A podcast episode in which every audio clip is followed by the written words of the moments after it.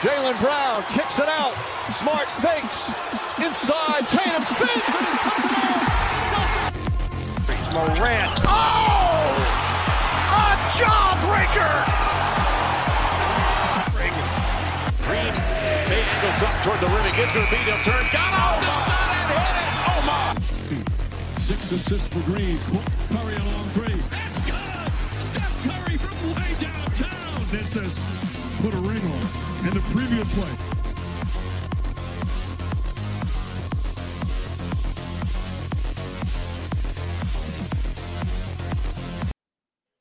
Bueno, bueno, muy buenas noches familia de Desahogo Deportivo. Estamos nuevamente aquí, nos acompaña Martín. ¿Cómo estás, Martín? Papi, pues todo bien, este, haciendo de Villas Castillas, este, tuve un vuelo hoy, eh, llegué un poquito tarde, se perdí el vuelo. Eh, no iba a participar de este podcast, ¿verdad? Pero ya que pues me quedé un día más en Texas extra, pues Conspiró todo ¿sabes? a que estuviera aquí. Eh, él iba a participar solo de este podcast. Yo dije, mira, pues en verdad tengo tiempito, vamos a meterle. Y en verdad un episodio súper especial, bien chévere, eh, bien emocionado, ¿verdad? De traerles este contenido a ustedes, familia de Sábado Deportivo. Y nada, de ser feliz y contento de estar aquí contigo, brother. Este, este ratito que nosotros le dedicamos al baloncesto, realmente es como un despeje, es como una forma de uno, pues, sacar todos los problemas de la Liberal, exactamente. y- y hablar, tú sabes, y discutir y compartir y la paso bien, tú sabes, y tú, todo bien. Estamos bien, estamos bien, trabajando remoto, pero Y pues ya. ansioso, ansioso de, de comenzar este, este episodio porque es, con, es extraordinario, como se llama en el título arriba, el desahogo es extraordinario. Pero antes, síganos en todas nuestras redes sociales, Desahogo Deportivo, están aquí abajo, Facebook, Instagram, Twitter, en YouTube, nuestro canal, suscríbanse, denle like si les gusta este episodio. Igual TikTok, estamos en TikTok subiendo muchos videos pues, este, de diferentes episodios, diferentes opiniones que tengamos. Así que, pues, gracias por esa, ese auspicio que nos dan, ese, ese apoyo. Y nuestros auspiciadores, Martín, zúmbalo ahí. Pues tenemos a J Gamer Nutrition, que es familia, ustedes ya saben, las personas que nos siguen de hace tiempo, el hombre se encarga, ¿verdad?, de tener un negocio local de Vega Baja, ubicado en la marginal Brasilia de Vega Baja, cerca de la línea Padrón de, de la high school que está en Vega Baja, y básicamente lo que tiene es comida nutritiva, tiene batida, eh, tecitos de energéticos, ¿sabes? Comida que te lleva a tu casa, no es solamente que tú vas Con local, delivery. ¿Sabes? El tipo te lleva la comida a tu casa, so, ahí está el numerito No hay excusa, no hay excusa. no, no. Quien quiera comunicarse, ya tú sabes, 787-238-3448, le pueden llegar al local. Le dicen, mira, los muchachos de Sábado Deportivo siempre están bien activos mencionando esta comida, que es la que hay. Y el Claro hombre fiel ahí con ustedes. Y obviamente, WOA, seguimos caminando en el sueño de ser, y yo no sé tú, pero una de las visiones que siempre tuvimos era llevar este podcast a otro nivel, y poco a poco seguimos caminando en ese sueño, Caminando en ¿verdad? este WOA sueño. permite que sigamos con la visión de que estamos soñando y estamos llevando a cabo esos sueños que pues obviamente los sacamos de la mente y los ponemos en práctica. Y bien contento y verdad, quiero aprovechar este momento para introducir a nuestro invitado especial de la noche de hoy, a Alejandro. Uh, Alejandro, aquí. Hola chicos, ¿cómo van? Muy Saludos bien, desde Bogotá, Alejandro. Colombia. ¿Cómo va todo bien? Estamos muy bien, bien alegres, realmente alegres de que esto se diera, de que pudiéramos pues, hacer esta, esta mezcla cultural, ya que desde Bogotá, Colombia, Puerto Rico, aquí, que toda la, toda la audiencia de nosotros de Puerto Rico conozca de este proyecto que pon- pronto vamos a conocer, ¿verdad? De que lo dirige Alejandro y un grupo de trabajo. Pero y- antes de todo, y bien ajá, zumba, contento, Martín. ¿verdad? Perdón, ser bien contento de que estamos llevando una visión y una misión, ¿verdad? Que teníamos de expandir nuestro contenido al público latinoamericano y hermoso que estemos compartiendo con pues, hermanos latinoamericanos y que podamos pues llevar a cabo diferentes discusiones sobre, sobre el básquet y los proyectos que estemos haciendo. Así que bien contento de que estés aquí con nosotros, Alejandro. Claro que sí, no, de antemano gracias por la invitación. Estamos muy felices de parte del Club DigiBasket, muy, muy felices y encantados de estar en este podcast. Y como tú lo acabas de decir, o sea, la idea es unirnos, crear una comunidad, seguir expandiendo la comunidad. del Así es. deporte, apoyando el deporte realmente, Ujú. que es lo que mueve pasiones, mu- mueve pueblos, mueve personas y nos hace, nos llega hasta ser únicos también. Así que esto es lo que nos mueve a nosotros y por eso es que se está dando este podcast. Así que, comenzando, ¿verdad? Ustedes se llaman DJ Basket Chain History. Yo, estaba buscando la, por YouTube, claramente, en su, su página. Este, es más, antes de comenzar esta entrevista, esta pregunta, todo esto, Alejandro, aprovecha para que digan las redes sociales claramente de, de ustedes y que todo el mundo que esté viendo este episodio rápido y vaya a seguirlo a ustedes. Eh, claro, tenemos YouTube, DigiBasket, TikTok, DigiBasket, Instagram, DigiBasket Colombia y Facebook, DigiBasket. Por el momento tenemos esas cuatro redes sociales. Suficiente. Sí, claro. Muy bien, muy bien. Así que todo el mundo a seguir, busquen, like a todos esos episodios, véanlo y pronto pues, si no, si no lo conocen, este es el episodio para que lo conozcan.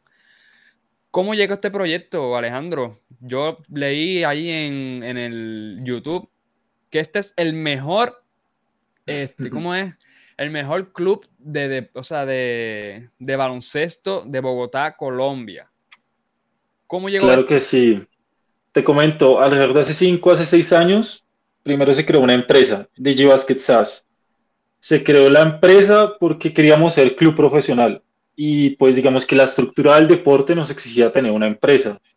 Al año siguiente cambiaron los requerimientos y nos volvimos no club profesional, sino un club a nivel, por decir así, local, pero avalado por la entidad de deportes, que en nuestro caso es el IRE, para, que, para lo cual nos tocó sacar un documento, unos permisos, adquirir unas pólizas.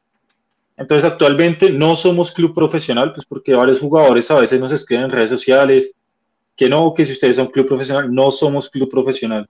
En Colombia hay de 10 a 12 clubes profesionales que tienen ficha de club profesional y responden ante una empresa, ante unos, eh, unos requerimientos legales.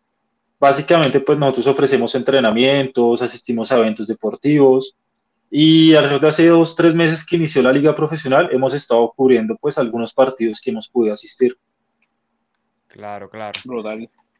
Tiene una sí, yo vi que en el canal de ustedes, que en el canal de ustedes, bien interesante la dinámica, algo que me llamó mucho la atención es que ustedes cubren eh, diferentes jugadores, como bien mencionaste antes de que empezáramos, de diferentes ligas o diferentes países. O sea, quisiera como que escuchar un poco más de la logística de cómo ustedes hacen que se congreguen esos jugadores del exterior y cómo los llevan a que participen de las ligas que ustedes promocionan.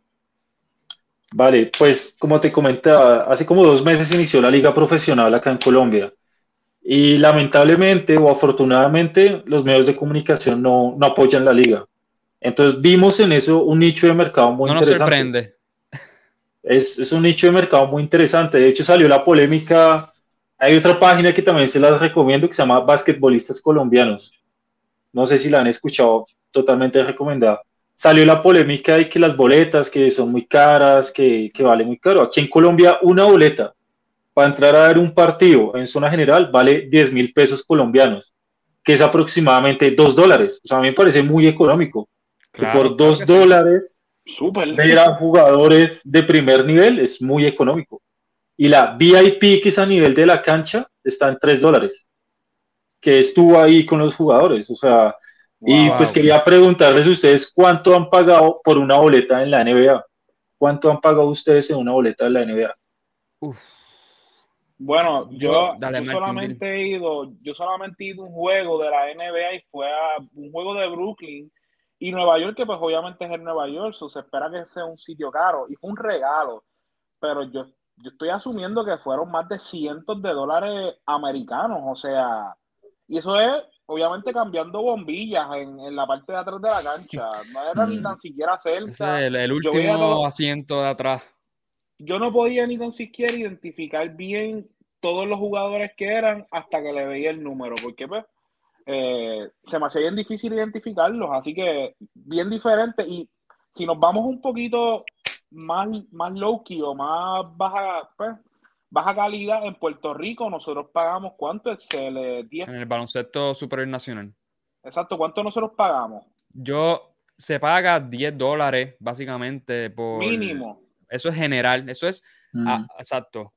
General arriba de los coliseos. Ya si vas más abajo, obviamente más cerca, cambia 20 dólares o 15 dólares. Y yo creo que lo más que sería, se le llama acá, se le llama, ay, palco. Eso es 15 pues, o 20 dólares, pero jamás y nunca iría a un, a un juego de estos profesionales por 2 o 3 dólares. ahí viene lo económico. Es claro, o sea, imagínate, tú pagas 3 dólares y estás ahí pisando la cancha con los jugadores. O sea, ponen las sillas a 10 centímetros de la cancha. O sea, si llegas temprano, ves a los jugadores, hablas con ellos, ellos se toman la foto, los ves calentar. O sea, es algo que es como llevar el NBA, pero súper económico, súper económico. Wow. Muy, muy económico. Y qué, y, qué pena que, la, que me imagino que la misma, las mismas personas ponen ese pero para pagar esas taquillas que son súper accesibles. Eh. y te pregunto, ¿por, qué tú entiendes que, que, es esa problemática de que la gente se queja por el precio de ir a los, ¿sabes? De un partido. Lo que pasa es que aquí el público en baloncesto somos muy pocos, entonces va la mamá del jugador, la tía del jugador, la prima, la novia. No hay una fanaticada tan amplia como en otros países. Y el oh. fanático, el fanático cree que el baloncesto es gratis y entonces yo por ser fanático puedo ir. O sea, no entienden que hay un costo, que nada más el imprimir una boleta vale. Temas de organización. Entonces. O sea, y, y ¿verdad? Y perdón, es que, que me, me sigue dale, dale, dale, pregunta. Eh, ah, Dios mío, se, se, me, se, me, acaba de ir la, la, la pregunta. Dilo tú, es la que yo empiezo en la, la que te yo, O sea, yo quiero, yo quiero entender, porque estas visiones salen de diferentes problemas que me imagino tú, Alejandro, has visto y nos estás relatando. So, tú te sentiste, ¿verdad? Al iniciar este proyecto que tienes encaminado y que he visto que ha tenido progreso. Por ahí vi que llegaron a los mil seguidores en Instagram. Eso es una celebración. Claro que sí, gracias, gracias.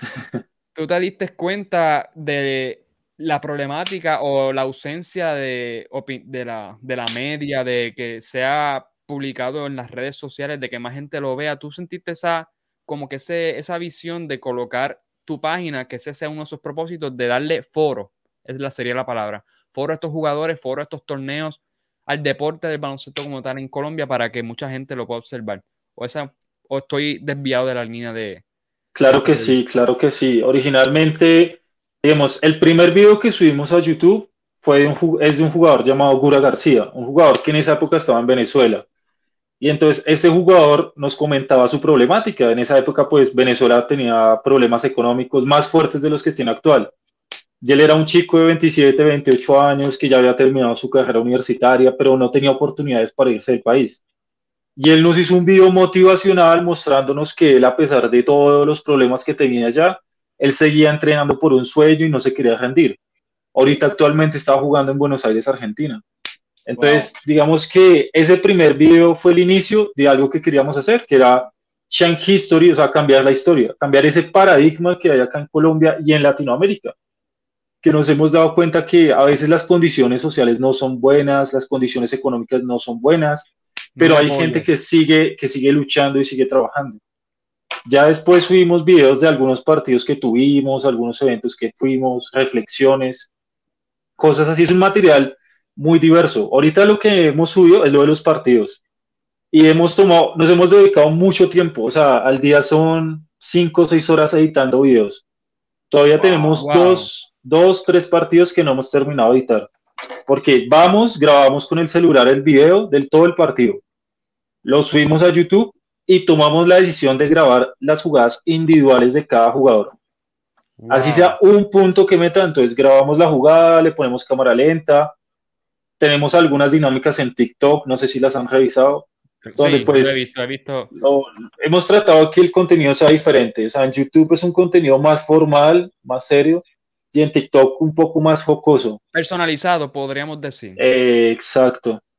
Igual, digamos, ese, ese video va para Instagram, TikTok cambia un poquito y pues la idea es seguir promocionando. Y hemos tenido experiencia. Los jugadores que están jugando la liga nos escriben por interno que si les podemos mandar el video, que muchas gracias, porque realmente no hay nadie quien los grabe.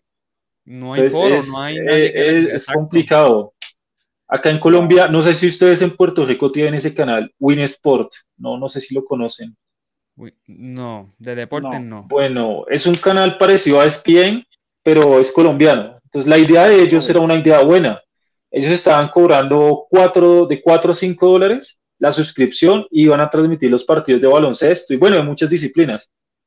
Pero pues si la gente no paga una boleta, mucho menos iba a pagar una suscripción de televisión paga. Entonces, pues digamos que claro. Winsport, Winsport es, es patrocinador de la liga profesional, pero últimamente no volvió a pasar los partidos, a veces los transmiten por YouTube, pero no es la misma calidad de una cadena de televisión. Ustedes no. miran el canal de la DPB de los videos de baloncesto y no, Sabana 1080, no, no es igual. No, no. Es, qué, wow, qué pena. sí. Qué pena. Y te, lo que yo te iba a preguntar ahorita era, en Colombia, ¿cuál es el deporte más famoso? Entiendo que es el, el fútbol. eh, de El pie, fútbol. Sí, el fútbol, digamos, Winsport ahorita tiene los derechos de todas las ligas de fútbol de Colombia. Es el único, Wow. o sea, ya los, los canales locales no transmiten fútbol profesional. Winsport, dentro de su paquete de deportes, tiene el fútbol. Entonces, pues es uno de los canales más grandes. Y le apostó al baloncesto, que eso fue muy bueno en un principio, porque si en fútbol la están rompiendo, pues la iban a sacar en baloncesto. Hicieron todo lo posible, hicieron todo lo posible, buenos comentaristas, buena calidad, pero lamentablemente la gente no, no se suscribió, no hubo rating. Entonces, pues a lo último, pues a veces transmiten un partido a la semana, dos partidos de los siete que se juegan a la semana. Entonces es complicado. A- A veces hay partidos que hace como dos semanas se jugó uno en el Chocó, en una ciudad de Colombia, y nadie grabó, no hubo transmisión, o sea, no se supo nada de qué pasó allá. Que eso es lo más triste. Es lo más triste, pues, porque hay jugadores, hay familias que, pues, que están ahí en el proceso, que quieren exhibir su baloncesto. Y si no hay un medio de comunicación que los exhiba, no, pues, hasta nadie va a saber que ahí jugaron. Y, y, la, y la, los artistas de Colombia como tal no apoyan el deporte del baloncesto o el desarrollo del deporte. No, la verdad, hay muy pocos. No, o sea, un artista así famoso que apoye el baloncesto en sí, no. No, la verdad, no, hay muy pocos, muy pocos. Pero más del, de urbano, más de hip hop, rap, pero a pequeña escala. Porque lo que pasa, yo pienso que a veces con los deportes en los países es que el desarrollo depende tanto de el gobierno, por ejemplo, que el gobierno, pues obviamente, si hay que empuje ese desarrollo económico, ese, ese desarrollo eh, deportístico. Y en el caso de Puerto Rico, la liga de- del, del baloncesto superior nacional estaba en el piso realmente, como que yo creo que ya nadie estaba yendo a los juegos porque eh, traían refuerzos de otros países y con todo y eso no era suficiente para que la gente dijera, ah, déjame apoyar el baloncesto que es de mi pueblo. De mi- Entonces, pues, exactamente. eso, eso causó que muchos artistas reconocidos a nivel mundial de Puerto Rico, como pues, voy a mencionar algunos, Bad Bunny, eh, Anuel, etcétera, etcétera, pues ellos, Ahora Osuna. Osuna, que, que adquirió los osos de Manatí, eh, by the way, yo odio ese nombre, yo soy de Manatí, yo odio ese nombre de los osos, nosotros antes éramos los atenienses, Ateniense era el nombre. Sí, eh, pero el punto es que ellos invirtieron en esa franquicia y actually pues eso impulsa a que los fanáticos pues vayan para la cancha, aunque sea tan siquiera a mirar al artista, ¿me entiendes? Claro. Entonces es, es bien penoso que Colombia tiene muchos artistas que realmente son reconocidos a nivel mundial y que no pongan de ese esfuerzo también para desarrollar el deporte, que es lo que hace que muchas personas salgan de las calles, que también pues contribuyan a su país de forma positiva. Así que, Sí. Claro. Realmente, no es que vamos a medir la barra de cuántos jugadores de NBA llegan del país, pero yo, yo llegué a leer Jaime, Jaime Chení, que creo que es, es el primer jugador colombiano en llegar a la Sí, NBA. pero, pero digamos, en el caso de Jaime Chenique, hasta hace como un mes jugó con la selección nacional. Y él, él lo ha dicho, él- de hecho nosotros subimos un post diciendo que Jaime Chenique en una entrevista decía que acá cuando él estaba acá en Colombia le tocó pagar torneos para que lo dejaran jugar porque era muy malo. Y era, era el punto que te iba, era el punto que te iba a comentar. O sea, lamentablemente o afortunadamente, el baloncesto acá pues es para la gente que tiene medios económicos que, que es bueno y malo, porque como lo estábamos diciendo, es que un deporte donde requieres unas zapatillas, un nutricionista, un fisioterapeuta, viajar, pues alguien de escasos recursos no lo va a poder financiar.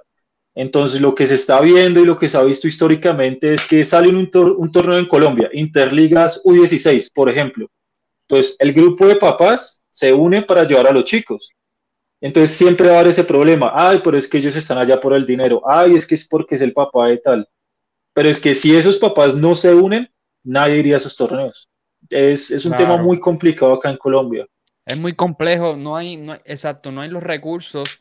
Es un deporte que se ha tornado de privilegio, como se está mencionando. Básicamente, ajá, Martín. ¿y los, y los auspiciadores, ¿no tienen auspiciadores de marcas locales o marcas del exterior que digan, ah, yo quiero invertir en estas ligas para obviamente pues, promover mis marcas, ¿sabes? Y que también pues ayuda al desarrollo.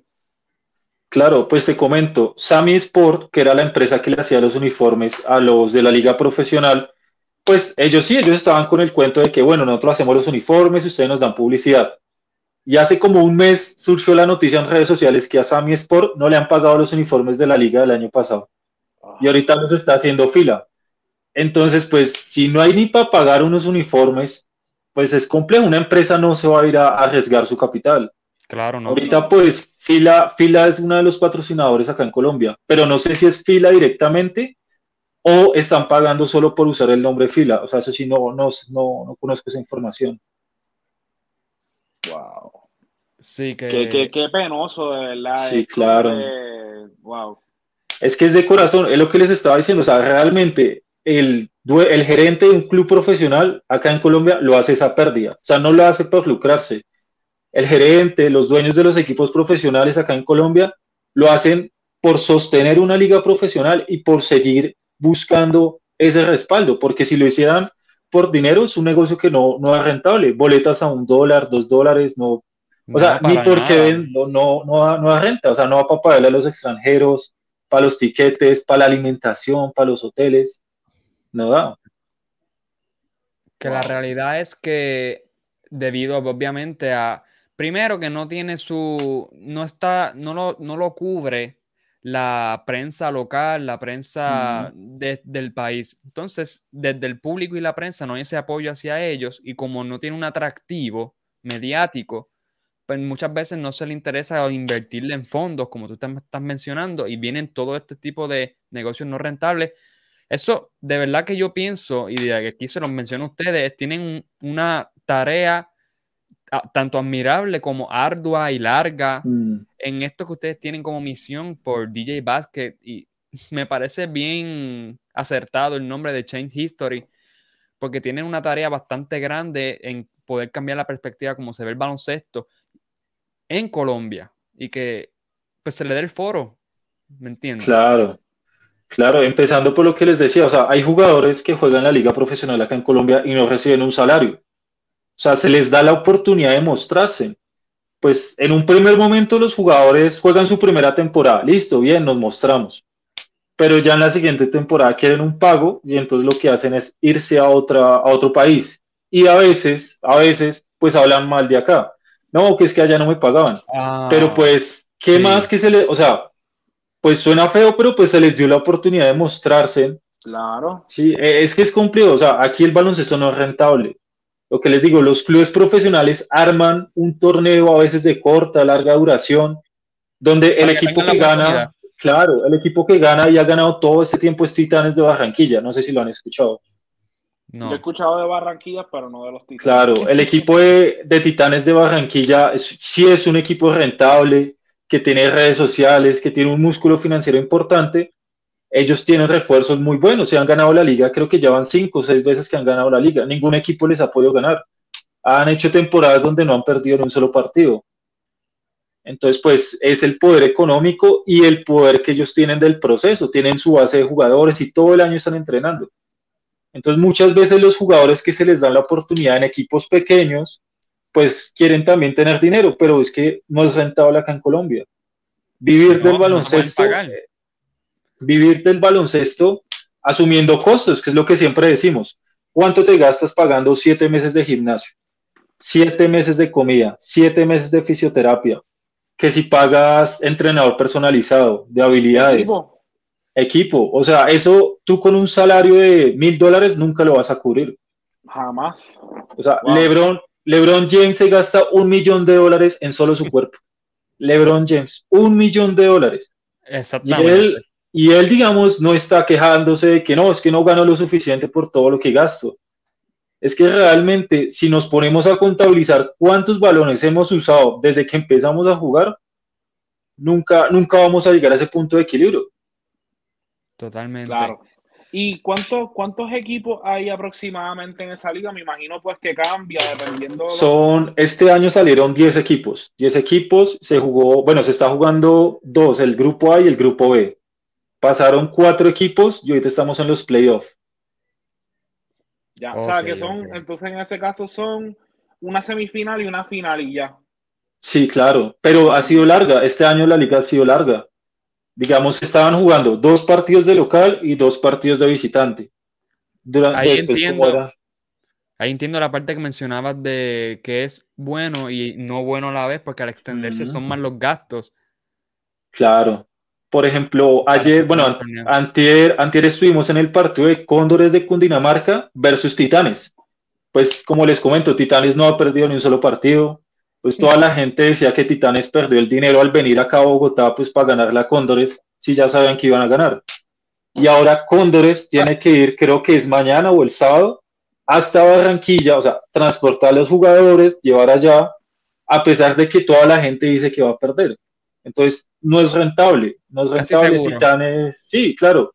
Y la boletería de Titanes la va a dar gratis, o sea, no, es un ejercicio más de corazón de, de los jugadores de decir, yo quiero competir contra Titanes y queremos ver qué tanto hemos evolucionado para competir contra ellos. ¿Y, ¿Y, qué tan lejos queda un sitio del otro? ¿Es bastante lejos? Mm, no, realmente Colombia es pequeño. Lo que pasa es que los costos aéreos de nuestro país han incrementado por el tema de que el dólar en nuestro país ha subido. Entonces, digamos, un tiquete aéreo puede estar costando Bogotá-Barranquilla, tú 50 dólares por, por jugador pero pues nuestro ingreso mensual no nos da para estar viajando cada semana. Entonces, los dueños de los equipos profesionales sacan de su bolsillo para llevar a los jugadores, para pagarles el hotel. A veces se van en el mismo día, o sea, el mismo día que juegan, el mismo día llegan allá. A veces cuando hay más dinero, pues llegan un día antes. A veces de los 12 jugadores solo viajan 8 porque no hay más dinero. Es complicado. Wow. De verdad que, exacto, es como todo el que esté jugando baloncesto ahora mismo en Bogotá, Colombia, ama el baloncesto. No es ni tan siquiera por el lucro, no es tan siquiera por. No, es simplemente ama el deporte, ama recrearse, ama, ama esto. Claro, ama competir con los mejores y sobre todo prepararse, porque esto es de preparación, mucha preparación. ¿Y cómo es el apoyo de, eh, ya lo que es el baloncesto más de las calles, de, los barrios, eh, eh, ¿hay, mucho apoyo de esa parte o realmente no hay mucho apoyo? Porque siempre, es lo que yo siempre digo, hay, jugadores buenos que salen de las calles o de los barrios y que se pueden meter en esa liga. ¿Realmente hay, hay apoyo de, de esos jugadores? O interés. O, interés, exacto. Digamos que es una realidad fracturada por cada ciudad de Colombia. Por ejemplo, en Medellín, no sé si conozcan Medellín, Medellín. En Medellín el baloncesto es diferente. En Medellín lo que tú dices del barrio, ahorita hay unos chicos que están trabajando barrio, barrio, bueno, luego les paso el Instagram. Ellos están haciendo eso. Ellos crearon un grupo de jugadores de la calle y están haciendo torneos uno versus uno, tres versus tres, y están subiendo contenido a redes sociales demostrando que hay jugadores de la comuna que tienen el mismo o un nivel superior a los jugadores que actualmente están jugando con equipos profesionales a nivel Colombia. Y es lo interesante, tú ves un chico de 15 años haciendo un dunk sobre un veterano. O sea, son cosas que uno dice, wow. Que, él es de, ajá, un chico que viene, del, sí, que viene del barrio, de la comuna. Entonces, ellos cómo se financian? Hacen un torneo, recogen fondos y van por todos los barrios y ellos están grabando las partidas callejeras. Entonces, hoy estamos en tal barrio, hoy estamos en tal barrio, aquí está tal jugador, ¿quién le podrá ganar a ese jugador? Llevamos este jugador a tal barrio y están haciendo competiciones por barrios. Y es una forma muy interesante de desarrollar el baloncesto en Medellín. Claro. claro. En Bogotá, en Bogotá no, no tenemos ese tipo de, de, personas, no, o sea, por el momento no han surgido ese tipo de colectivos, porque al final es un colectivo lo que están haciendo. Claro, una iniciativa de un colectivo y de esa visión que tienen, una visión de, déjame de qué forma yo puedo hacer visible el baloncesto. Y en este caso fue por competencias que no se tiene que ser 5 para 5, 1 versus 1, como mencionaste, 3 para 3. Y, y la competencia que, que a nivel de las redes sociales mencionan, mira, yo voy a hacer mi grupito porque este de 3 para 3 está invicto y se contacta. Y es una red que tú organizas para poder hacer visible el baloncesto. Claro, y digamos, y como experiencia personal, hace como un año, pues estabas en un municipio cerca de Bogotá. Dio la casualidad de que salió un jugador profesional a lanzar. Y pues yo también juego baloncesto. Yo le dije que si podíamos jugar una 21. Y pues el jugador me dijo que no, que porque él era jugador profesional y que él solo ah, juega torneos profesionales. Entonces, Sí, o sea, también existe como una barrera social. En Chía, se llama Chía el municipio. Hay ah. una, barrera, hay una barrera social entre los que juegan baloncesto elite, pues porque tienen cierto privilegio económico, y los jugadores normales. Entonces, hasta que no se mezclen, no, no va a pasar nada, porque ellos dicen que solo juegan liga, pero aquí la liga es mala, no les pagan, pero a pesar de eso creen que son profesionales. Es un poco de clasismo ahí, de que una clase más alta y me voy a creer superior a ti porque simplemente, pues tengo recursos, tú no los tienes, yo, y por, es como que se supone de tener recursos, se supone que ya tú eres mejor. Claro, hay una gran variedad de ejemplos que sí eso lo, hace correcto, pero no es una suposición que debes como lo que te ocurrió a ti. Claro, mientras, mientras que en la ciudad de Medellín pasa totalmente lo contrario. Los jugadores profesionales van a jugar a la calle para adquirir experiencia y para generar esa malicia, perder ese miedo. Hay un jugador que se llama Romario, no sé si lo han escuchado. Romario. No, disculpa, no. Bueno, es un jugador colombiano. Nosotros lo vimos en un 3x3, pues organizado pero callejero. Y Romario juega con la selección Colombia y estaba preparándose para jugar contra la selección de Estados Unidos. Estaba ahí tú a un mes de jugar con la selección de Estados Unidos y ya estaba jugando un torneo callejero al 100%. Ese tipo no le tenía miedo a nadie. O sea, yo lo saludé y le pregunté que si iba a jugar el torneo. Sí, claro, ya estoy inscrito. Y jugó al 100% contra jugadores de calle, jugadores preparados. Se pudo haber lesionado, lo pudieron haber lesionado, pero la mentalidad que él tenía era, me estoy preparando para jugar contra Estados Unidos. Aquí en la calle, competidor innato. Y aunque, y aunque yo sé que pues tú te expones a una lesión, pero tú eres un jugador profesional, por lo se supone que tú tengas la preparación para competir a ese nivel también. O sea, claro. Si te, lastimaste ahora, te ibas a lastimar en un juego profesional. Exactamente. Mientras que ya digamos en la zona de Bogotá, en la zona donde está la clase alta, es al contrario. Ellos tratan de cuidarse pues para rendir en la liga pero quizás no entienden que son los roces con la gente del común que hace que evolucione su juego. Sí, que, y eso no, no te vayas lejos. Ahora mismo hay, hay ligas, por ejemplo, la del Jamal Crawford, que es el crossover. Que el mismo LeBron James, el mismo LeBron James, ¿qué necesidad tiene LeBron James de medirse contra jugadores? Este, yo no sé, si, no sé cómo se confeccionan los equipos en esas ligas, pero básicamente son unas ligas que no son elite como la NBA, sino bajan a una liga que es digámosle de barrio aquí, y LeBron James ha jugado ahí, Jason Taylor ha jugado ahí, Dijon Temori han jugado ahí, todos estos jugadores que son nivel NBA bajan ahí, inclusive el mismo, la NBA tiene lo que se llama el pase de liga, el League Pass, para ver partidos. Transmitió partidos de, de ese nivel. So, tú me entiendes, hasta en el nivel más alto se está viendo esta visión de que estos jugadores quieren jugar, enfrentarse contra estos otros y dar una oportunidad de competir y tiene esa otra visión de esa parte de Colombia. De que yo no me puedo medir porque yo, tú no eres merecedor de competir conmigo. Exacto. Y, por ejemplo... Disculpa, dilo tú. Dale, dale. no, que por ejemplo lo del Rocket Park, algo he leído sobre el Rocket Park, algo así que es como un parque donde también bajan los profesionales y hablan sobre eso. También me pareció interesante. Sí, y, y hayan habido jugadores, yo creo que el mismo Kobe Bryant jugó en esos mismos, en ese mismo parque que mencionaste, en esa misma cancha, y también es una forma, si estamos hablando, ¿verdad?, de cómo nosotros conectamos a las personas con el deporte, es una excelente manera de tú conectar a la gente del barrio, de la comuna, que digan, mira, este tipo está jugando, déjame ir a verlo y que tú digas, wow, yo quiero ser como él, déjame seguir el deporte. O sea, qué pena que ellos no tengan esa visión para impulsar a las personas a que sigan el deporte. O sea, qué, triste. Y lo que te iba a comentar ahorita es que eh, aquí en Puerto Rico hace poco, hace como un, yo no sé hace cuánto, se fue que se formó el canal este de YouTube, que es que ellos hacen diferentes guerrillas. Exacto, hay un canal de YouTube, si quieres lo pasamos el Instagram después. Exacto.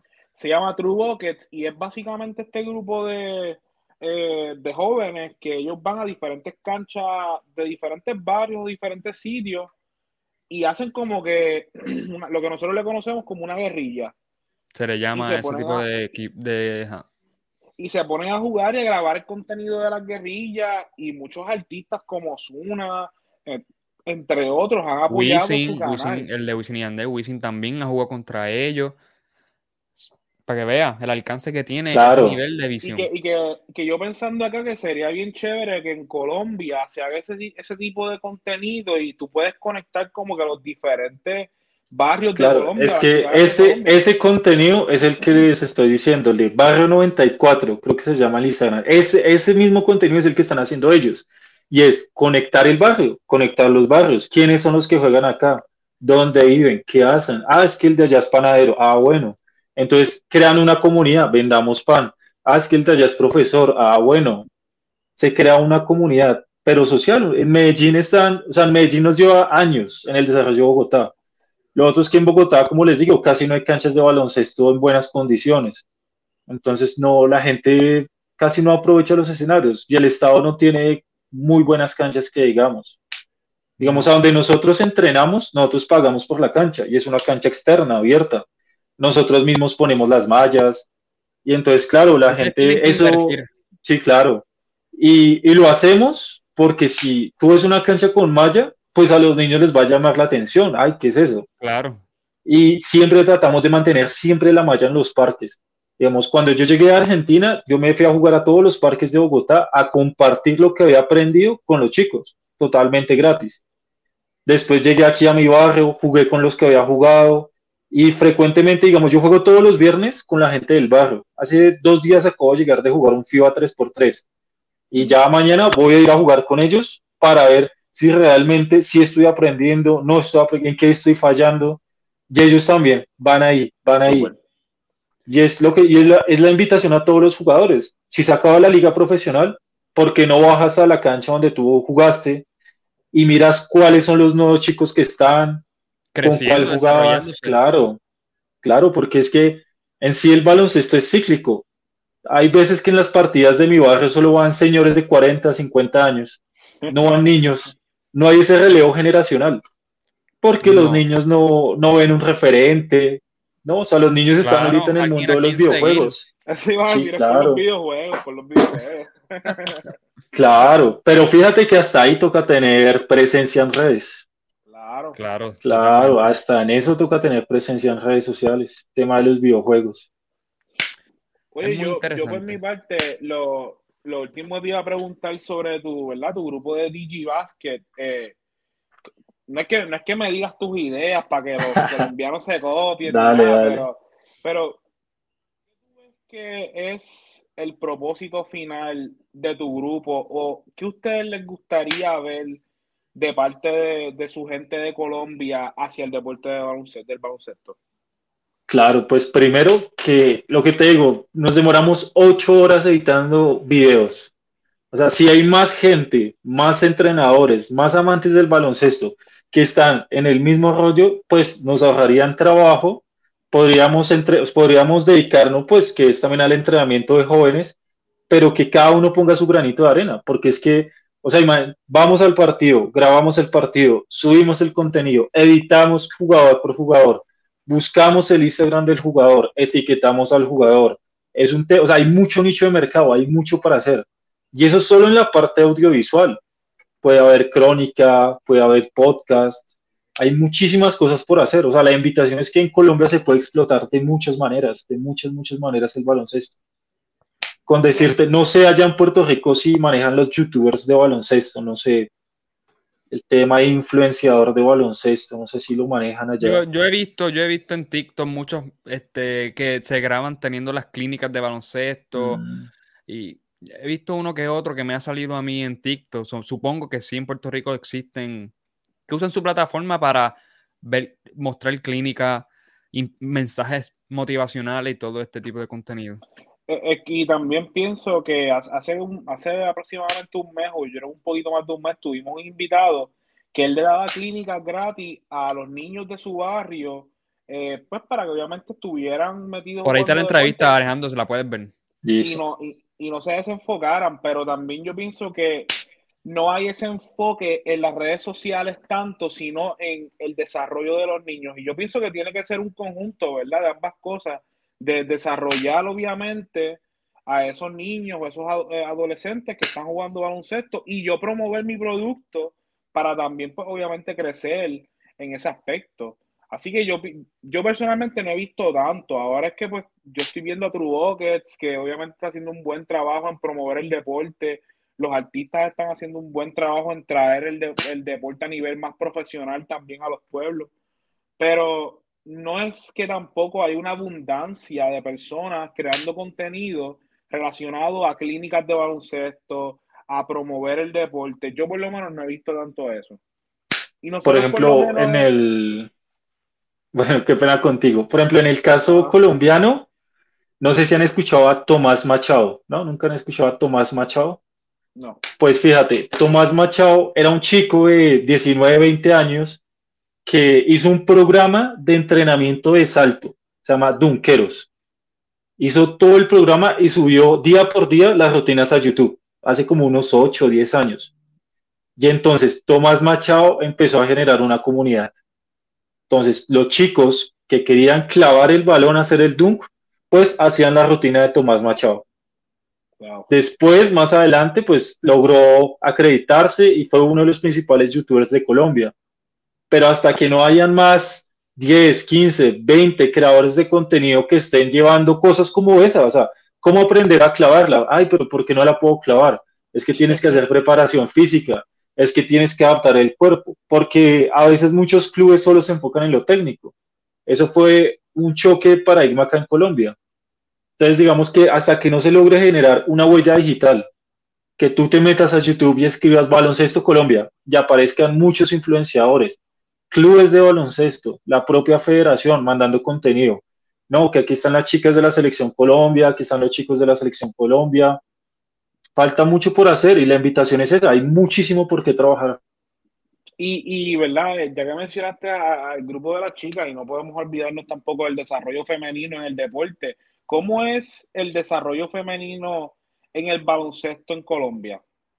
Pues afortunadamente desde hace 10 años ha ido, ha ido mejorando, han sido campeonas suramericanas, panamericanas. Precisamente este mes inicia la Liga Profesional Femenina, que pues esperamos también poder hacer el cubrimiento. Ha ido evolucionando, pero siempre teniendo en cuenta que económicamente tampoco es rentable. O sea, no es que venga una jugadora profesional y le van a pagar 5 mil dólares de la temporada, no, no, no es un grupo de patrocinadores, papás, mamás, que ponen su granito de arena para salir a una liga profesional y hacerlo de la mejor manera. Ya veo, ya veo. Pues por lo menos es muy bueno. Aquí en Puerto Rico yo sé que nosotros tenemos un grupo femenino que poco a poco pues también va mejorando incrementalmente, pero siempre es bien penoso que eso también pasa en la NBA. Hay una, hay una problemática de que se le da más foro a la NBA que a la WNBA y tampoco pues tiene mucho público y uno pues siempre ve personas que están apoyando también el deporte femenino, pero pues lamentablemente no tiene tanta salida como pues en, el deporte masculino, ¿no? O sea, si tú fueras a comparar las ayudas en el deporte masculino en Colombia y el deporte femenino, ¿es más para el masculino que para el femenino? Pues en este momento como están las cosas, ninguno de los dos tiene apoyo. O sea, es, más, es más lo que te digo, es más los dueños de los clubes profesionales que sacan de sus recursos para decir, bueno, vamos a salir esta temporada. Bueno, hay estos jugadores, bueno, tratemos de traer estos jugadores. Es más un, es más el amor al baloncesto de los 10, 15 presidentes de los clubes profesionales. porque realmente ellos no están generando dinero, ellos no es que tengan camionetas, casas, no, a veces ellos, ellos son personas que, no sé, tienen algunas facilidades económicas. Disculpan, que el, internet, ya hemos tenido estos problemas varias veces. No, estábamos, estábamos hablando de cómo ha sido el, desarrollo del deporte femenino, o sea, del baloncesto femenino también en Colombia, y pues me estaba explicando que básicamente en comparación con el masculino, pues ambos son igual de, pues, que lamentablemente no, no tienen esa, ese espacio, ¿verdad? Y no tienen esos recursos para poder expandirlo. Que, pues, wow. Sí, yo le estaba explicando que aquí en Puerto Rico, pues nosotros, pues lamentablemente, el de el deporte masculino se le da mucho más foro que el femenino. Y eso es algo que pues yo entiendo que poco a poco va a ir. Totalmente. las mujeres, este, Alejandro, ellas llegaron creo que número 10 o número 8 a nivel mundial. O sea, en el ranking mundial, en este mundial que pasó ahora en Sydney, Australia. Y el dirigente dijo estas palabras, dijo, ¿qué más tenemos que hacer para que nos vean o para que nos tomen, en, nos, nos, nos den el respeto que merecemos? Como que somos top 10, top 8 a nivel mundial. ¿Qué más tenemos que hacer? Lo que pasa es que, por ejemplo, acá, acá en el caso de Colombia, digamos, la federación, pues, o sea, ellos no reciben muchos recursos. Entonces, pues, la federación no tiene cómo sostener una nómina de jugadoras durante todo el año. Las jugadoras lo que hacen es irse al exterior a prepararse y pues las llaman 15, 20 días antes. Hay algunas jugadoras locales y pues entre todas arman un combo y juegan pero realmente es muy difícil, es muy difícil porque lo que te digo, o sea, nuestra moneda ahorita está supremamente evaluada y pues salir del país es costoso. Traer unas, unas LeBron James son 200 dólares, que es casi el salario mínimo en mi país. Imagínate. O sea, o, comes o te compras las zapatillas. Así de, así de drástico, eh. Sí, así, es, es una realidad, digamos, en nuestros países latinoamericanos, Colombia, Venezuela, cuando estuve en Argentina la situación está peor allá, pero lo que pasa es que allá sí tienen los escenarios. Por eso les pregunté el tema de los escenarios. Sí, claro. Cuando fui al Club San Fernando, o sea, cinco canchas de baloncesto de madera, y era solo un club, porque allá en Buenos Aires cada club tiene su cancha de madera. Unas en mejores condiciones que otras, pero tienen cancha de madera. Tienen gente, tienen respaldo. Los clubes son dueños del local a donde tienen la cancha mientras que aquí es el Estado, entonces tú tienes que ir a pedir permisos al Estado, el Estado pues le tienes que pagar por usar la cancha, es totalmente diferente. Qué fallo. Oye, y, hablando de, Argentina, ¿verdad? Sé que también teníamos por ahí y queríamos hablar del gran Facu Campazo. El Facu. Increíble, increíble su regreso. ¿Cómo, ¿Cómo vieron el regreso de Facu a la NBA? es impresionante realmente.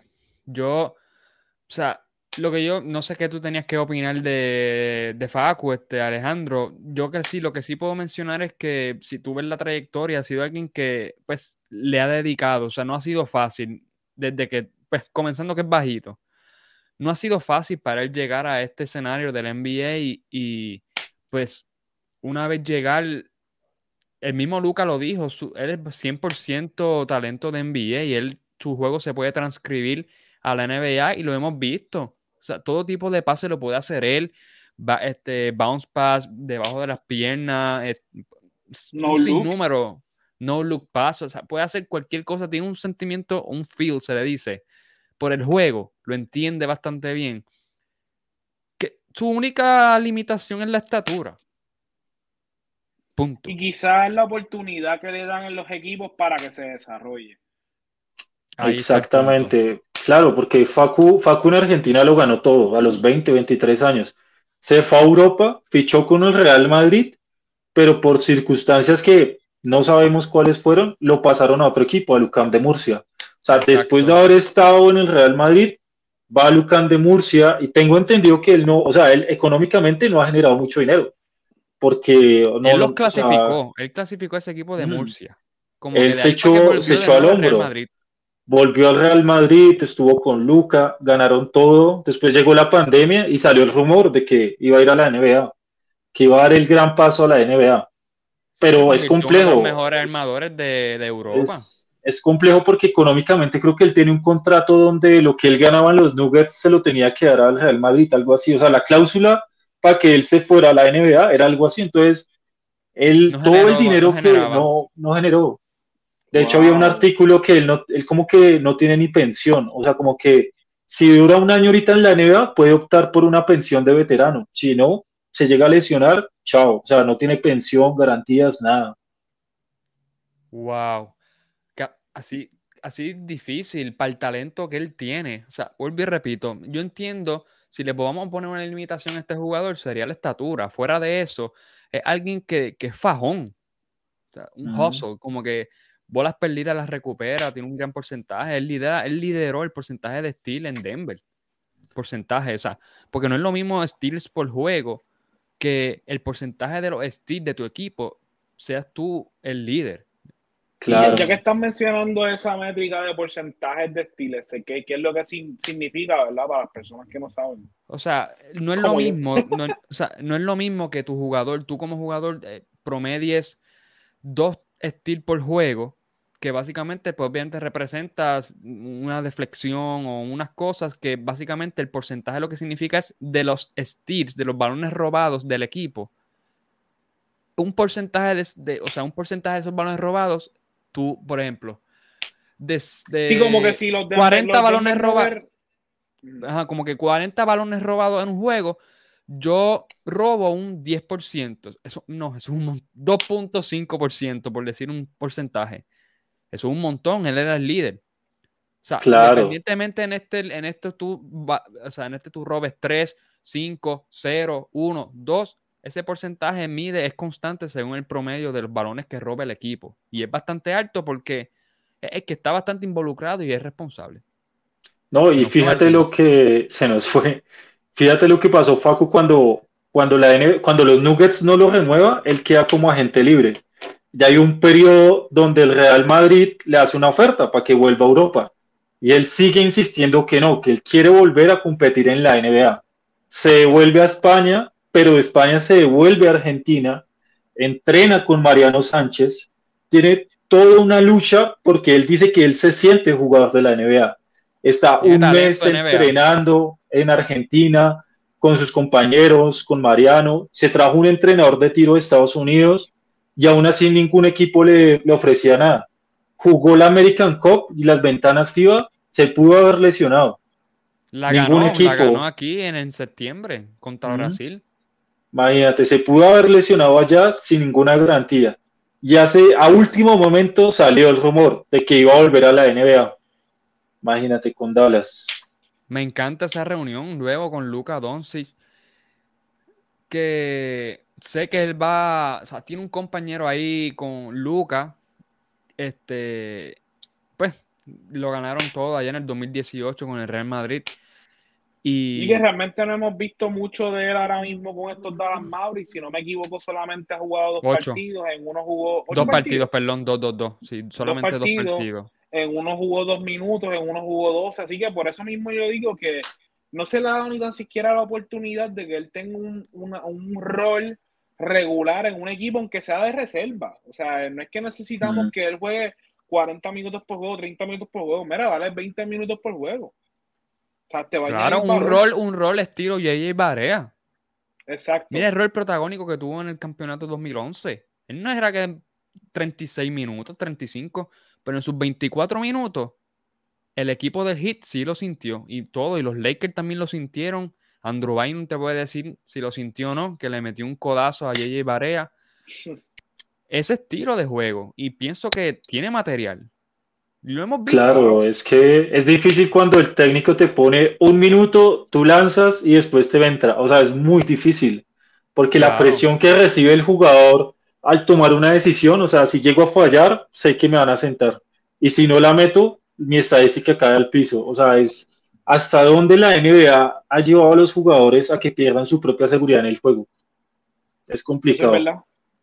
Eso, eso, eso, es, eso es totalmente cierto y tengo que decir que en Puerto Rico ha habido muchos jugadores que nosotros podemos decir, ese tipo puede ser NBA, pero se van a un equipo de NBA o de G League a un nivel mucho menos inferior, no le dan ningún tipo de consistencia en un cuadro y después, pues obviamente, no lo vas a firmar porque no está demostrando su talento al 100%, pero según una liga internacional a una liga diferente, a un torneo eh, internacional también, nacional, y dominan. O sea, entonces, ¿por qué el NBA no? Y no es que no haya, como hemos mencionado, no es que Facundo no es que viene de acá, de Argentina, una liga nacional y tratar de llegar a la NBA. Él dominó en Argentina, dominó lo nacional, dominó lo internacional allá, allá en Europa, llegó a jugar en Euroliga, dominó ahí. Y, ¿entiendes? Es, es, como ser, ser, no apostar al talento de este joven que básicamente, tiene, bueno, joven no tiene 31, bueno, joven pues, joven adulto, tiene 31 años. Este, pero de que no, fijarse en la limitación de estatura. Eh. Sí. Yo tenía, unos highlights y no se pueden ver. Mm. Trata de ponerlo, trata de ponerlo. Estamos a hacer una prueba aquí rápida. Vamos a ver es, es complejo, es complejo porque Facu no, no ha tenido ese, o sea, se ve nervioso. Cuando estaba con los con Denver Nuggets lanzaba nervioso.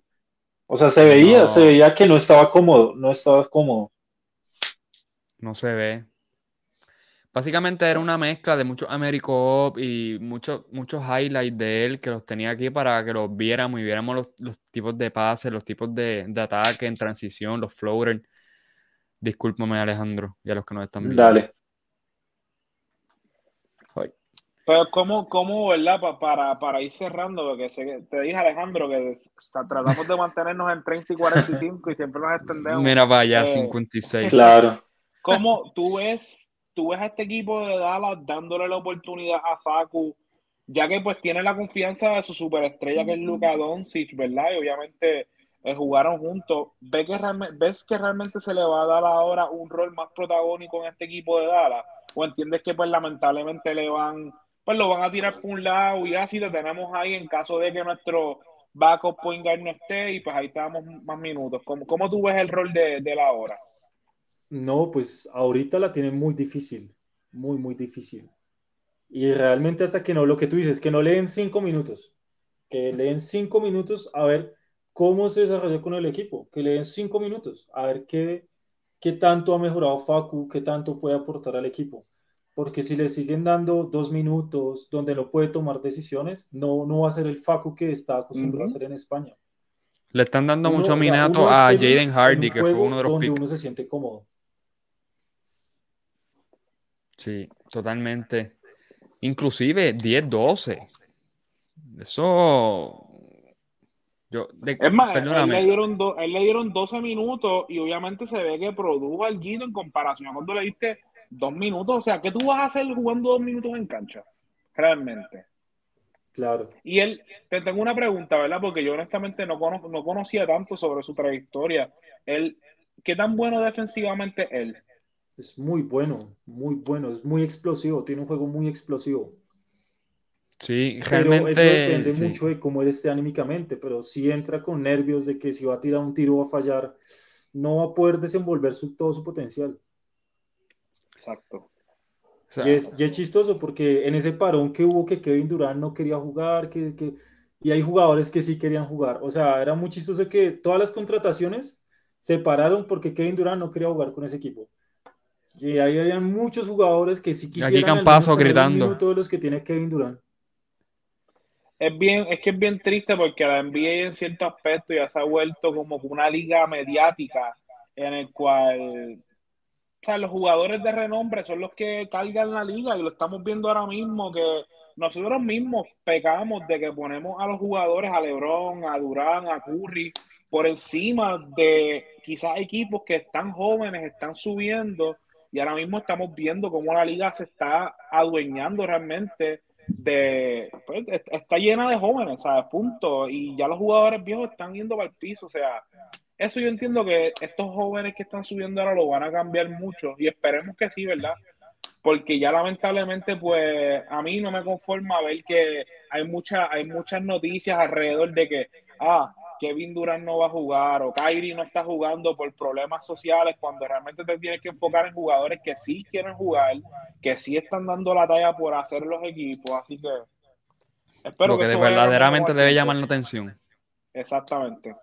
Claro que sí. Sí, porque hay, hay, jóvenes que se están preparando, que están entrenando, que están tomando su, disciplina deportiva y están ahí en la banca. Entonces, no, complicado. Exactamente.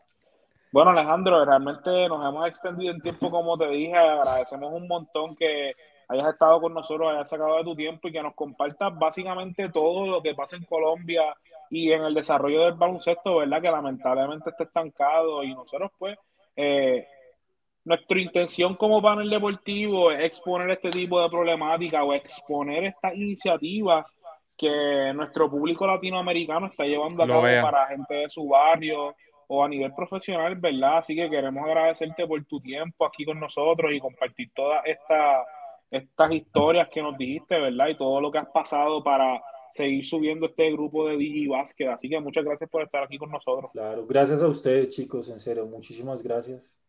De verdad que sí. Este, yo no tengo mucho que añadir, Martín lo mencionó.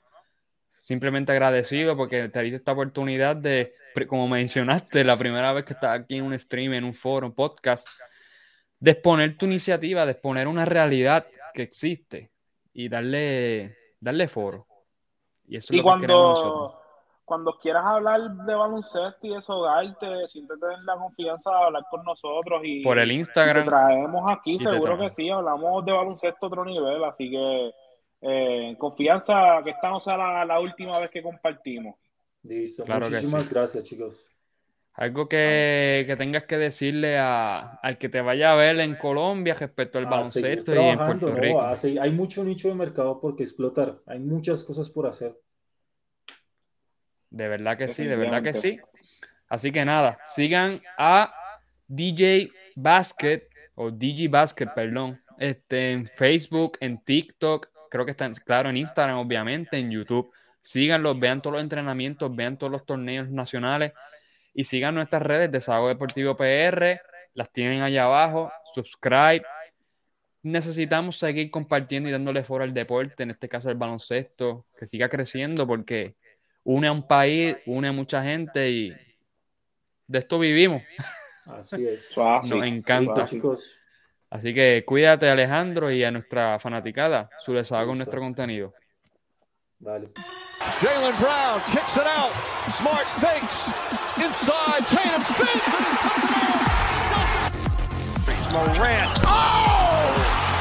A jawbreaker! angles up toward the rim. He gives her a beat. He'll turn. Got off Six assists for Green. Curry along three. That's good. Steph Curry from way downtown. That says put a ring on. And the previous play.